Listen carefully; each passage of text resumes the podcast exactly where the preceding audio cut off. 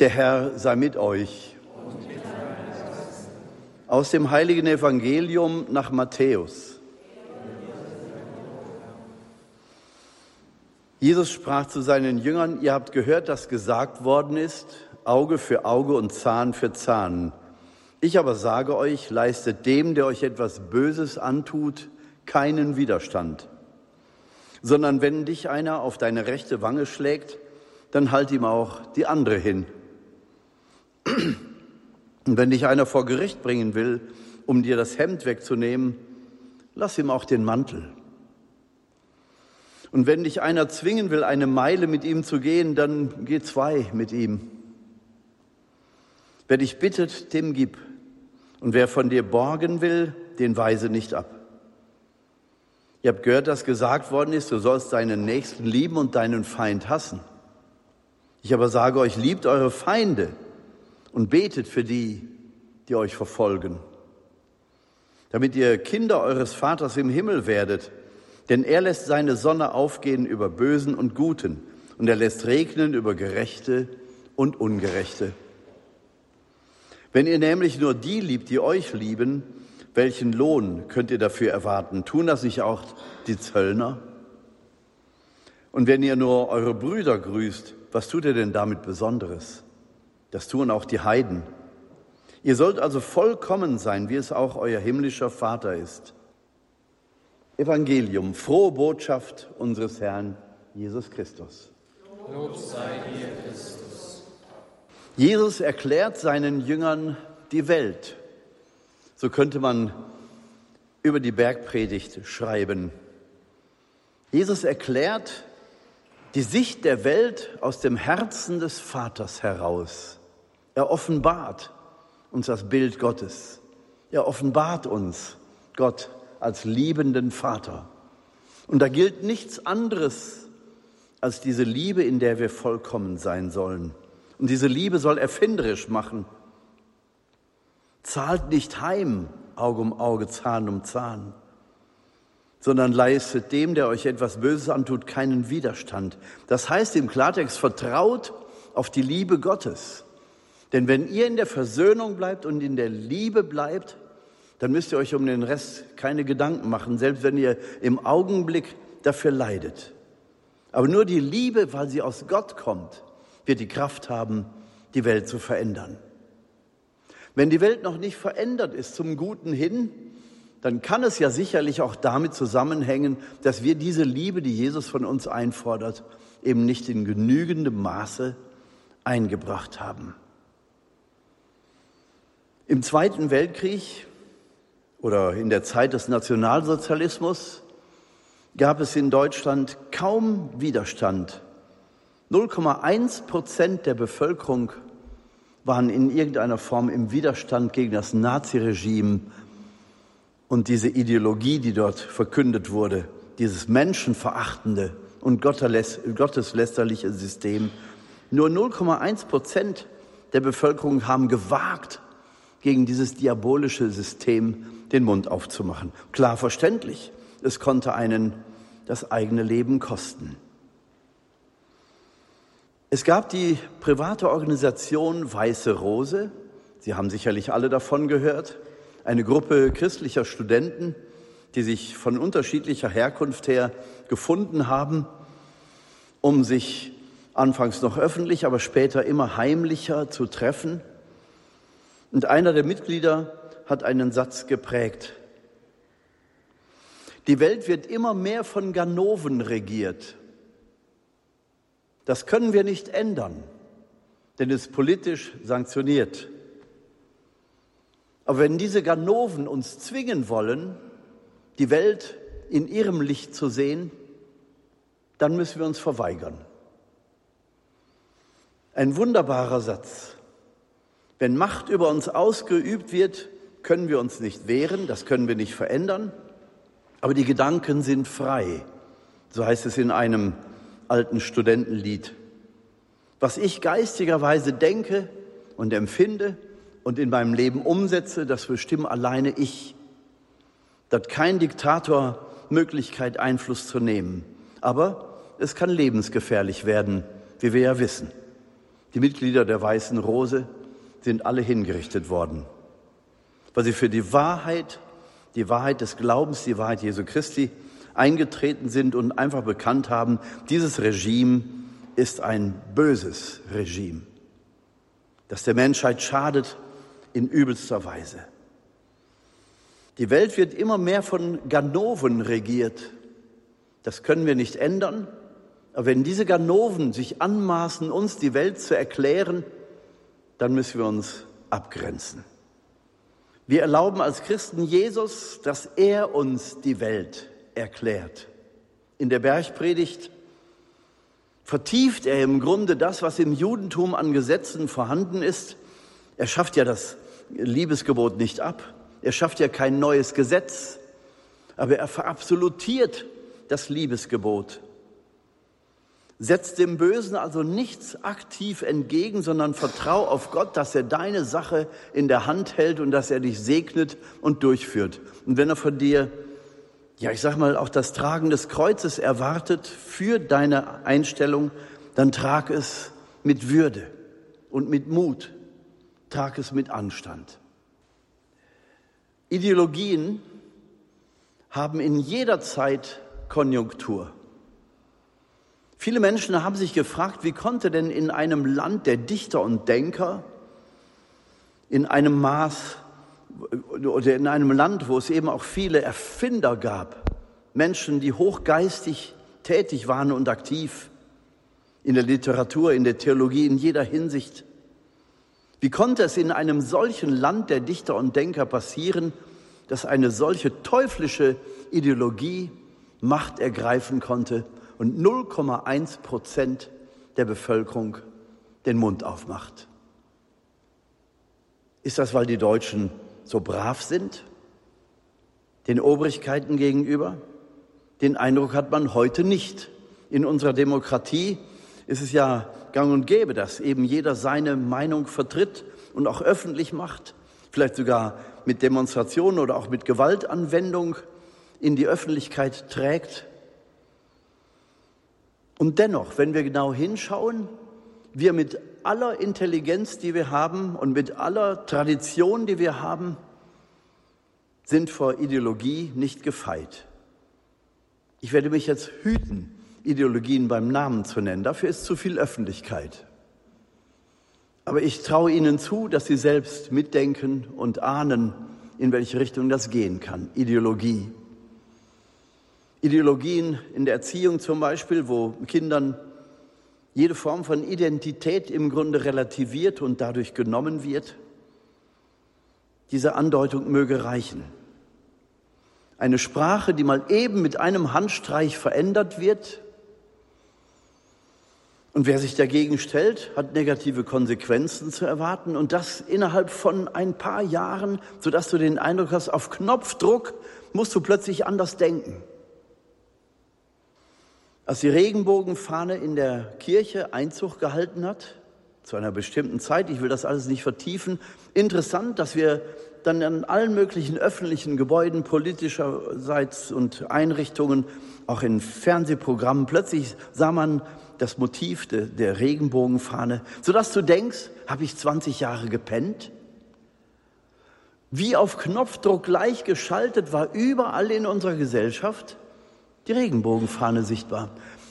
Was dahinter steckt, will ich jetzt überhaupt nicht vertiefen. Ich will nur sagen, wird man da aufmerksam auf irgendetwas, ist plötzlich wie gleichgeschaltet ein, ein Denkprozess im Gang, eine Vorgabe des Denkens im Gang, dass ich denke, Moment, ich brauche jetzt erstmal Zeit, um dahinterher zu. Intelligenz schützt nicht vor Ideologie. Jede Wahrheit oder jede Teilwahrheit kann absolut gesetzt werden und dann in ideologische Richtung auch manipuliert und modifiziert werden.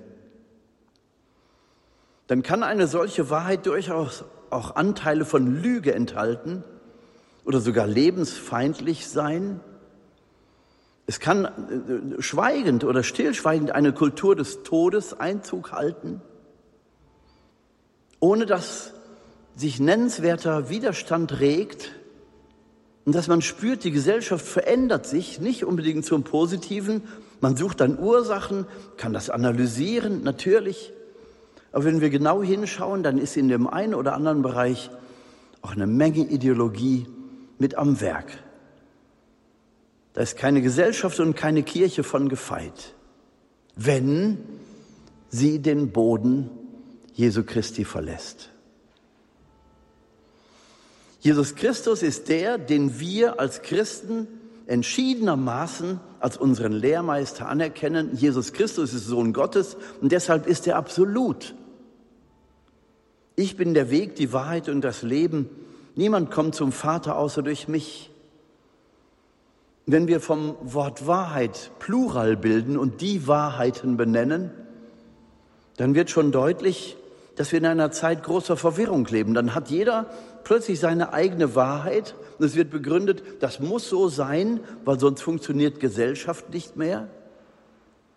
Also darf ich als Christ nicht betonen, dass ich Jesus Christus für absolut halte und nicht den Mensch in den Mittelpunkt des Denkens stelle. Der Mensch ist nicht Zentrum der Schöpfung.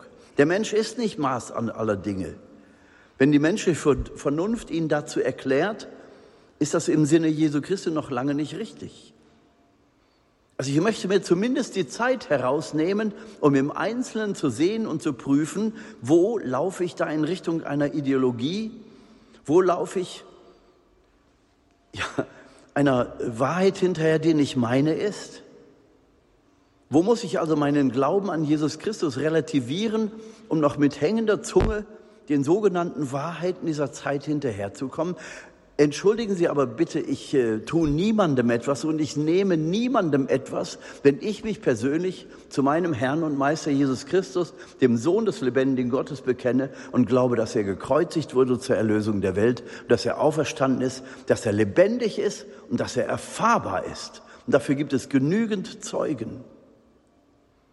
Also ich möchte mit dieser Predigt im Grunde davor warnen, macht, liebe Kinder Gottes, macht die Augen auf und schaut, wo wir in Ideolo Ideologieverdacht geraten in unserer Gesellschaft, wodurch den Individualismus so viele Wahrheiten entstehen, dass sich kein Mensch mehr auskennt. Ich halte das für eine geistige Destabilisierung, die unserem Land, unserer Kultur nicht gut tut. Jesus Christus ist für mich und für Sie auch, die Getauften, der absolute Lehrmeister. Er darf uns die Welt erklären. Wenn er sagt, Auge um Auge, Zahn um Zahn gilt nicht mehr, also die angemessene Rache oder Vergeltung auf eine Tat, die geschehen ist, sondern leistet dem, der euch etwas Böses tut, keinen Widerstand mehr. Jesus gebraucht also Beispiele, um deutlich zu machen, verteidige dich nicht selbst, sondern überlass deine Sache dem Herrn der interpretiert das Liebesgebot des Alten Testamentes so, dass wir eben nicht nur die lieben sollen, die uns lieben, sondern dass wir besonders auch die, die uns verfolgen, mit Gebet und Liebe bedenken. So wie Jesus das am Kreuz tut. Er betet für die, die ihn verfolgen. Er segnet die, die ihn verfluchen. Wenn wir Evangelisation betreiben wollen und sollen, als Getaufte haben wir von Anfang an den Auftrag, Jesus Christus zu verkörpern und zu verkünden. Dann ist es wichtig, dass wir Jesus Christus als Person, er ist ja lebendig, in unser Herz bitten. Das tun wir durch das Sakrament der Eucharistie, durch das Hören des Wortes, durch Versöhnung, die wir untereinander praktizieren oder auch Geschwisterlichkeit, die wir im Namen Jesu aufbauen. Dadurch geben wir Jesus Raum in unserem Leben und wir geben Raum der Tatsache, dass er sich in uns verkörpern will, dass er in uns Wohnung nehmen will. Wenn wir evangelisieren, dann sprechen wir nicht über ein Thema.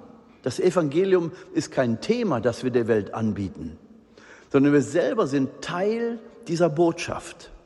Mein eigenes Christsein, mein eigener Glaube steht auf dem Prüfstand und er wird gefordert von den Menschen. Ich muss also mit Jesus so intensiv leben, auch durch das Gebet, durch das Lesen der Heiligen Schrift, durch Schritte der Versöhnung, die ich möglichst umfassend mache mit allen Bereichen und Menschen, die mich umgeben und denen ich begegnet bin, damit Christus wirklich ungehindert Raum hat in mir, Raum zu greifen und aus mir heraus sozusagen die Herzen der Menschen zu erreichen. Und dann brauche ich mir auch keine Gedanken über Mehrheiten und Minderheiten zu machen. Dann schickt Jesus zwölf Leute los, um eine ganze Welt zu verwandeln. So war es vor 2000 Jahren. Sonst säßen wir nicht hier in dieser Kirche heute Abend. Menschen, die also sich entschieden haben, nicht die Unwahrheiten zu überwinden, die sich entschieden haben, nicht den Teufel zu jagen, um es mal so zu nennen, sondern sich entschieden haben, Christus zu verkünden und zu verkörpern. Seine Wahrheit in sich aufzunehmen. So zu leben, dass das eigene Leben möglichst der Botschaft entspricht. Natürlich bleiben wir mit unseren schwachen Möglichkeiten immer hinter dem hohen Anspruch zurück. Aber es ist wichtig, dass wir Jesus in uns Raum geben, dass wir ihn verinnerlichen. Dass sein Wort in unser Wort wird, dass es sozusagen ein geistlicher Stoffwechsel wird, dass Jesus in uns so hinein verwandelt wird, dass die Worte, die wir sprechen, zwar unsere Worte sind, aber kompatibel sind mit der Lehre Jesu Christi und nicht mehr dem Zeitgeist entsprechen als der Lehre Jesu. Wir haben eine Verantwortung für das, was wir übernommen haben durch Taufe und durch Ausbildung als Christen und als Eheleute, als Priester, als Menschen in verschiedenen Ständen dieser Gesellschaft. Wir haben eine Verantwortung dem Wort Gottes gegenüber. Wir haben es nicht umzuinterpretieren, wir haben Christus nicht an die Seite zu stellen und den Mensch ins Zentrum zu stellen, den Humanismus, sondern Christus, der lebt und der für uns da ist der seine Kirche ins Dasein gerufen hat und der sie selbst in die Vollendung führen wird. Daran glauben wir und das gilt es zu verkünden. Noch einmal, um deutlich zu machen, Ideologieverdacht. Ich habe mit einer Frau gesprochen aus der Freiburger Gegend, die hat gesagt, wir waren 16, als der Krieg zu Ende war. In einer Mädchengruppe, in einer katholischen Mädchengruppe waren wir versammelt, saßen in einem Kellerraum, weil die Bomben fielen. Auf einmal flog die Tür auf. Ein französischer Soldat kam rein und sagt, Mädchen, ihr seid befreit. Und sie sagte, wir saßen da wie versteinert. Und er wiederholte nochmal, Mädchen, ihr seid befreit. Und sie sagte, wir haben uns überhaupt nicht befreit gefühlt, sondern uns wurde in dem Moment deutlich, Deutschland hat den Krieg verloren und wir sind belogen und betrogen worden nach Strich und Faden von einer Ideologie, die die Köpfe der ganzen Menschen in Deutschland verwehrt hat. Und sie sagte, wir, haben, wir waren uns als Christen klar, dass das eine oder andere nicht mit dem Evangelium vereinbar ist. Aber wo du hingehört hast, in der Schule, im Elternhaus, überall wurde ja darüber gesprochen und diese Ideologie hatte sich weit verbreitet. Es war uns nicht klar, dass es Ideologie war, danach aber wohl. Sagte, und wir sind so in eine Schockstarre verfallen, weil wir uns belogen und betrogen gefühlt haben. Auf einmal fällt die Lüge wie Schuppen von den Augen. Ich bitte Sie, liebe Zuhörer und liebe Zuschauer, lasst uns unser Leben als Christen so leben, dass uns nicht irgendwann die Schuppen von den Augen fallen müssen, sondern dass wir in der Wahrheit bleiben. Und die Wahrheit Gottes hat einen Namen, Jesus Christus, der lebt, der für uns da ist, der die Welt regiert, der sie zum Ende führen wird, zur, zur Herrlichkeit.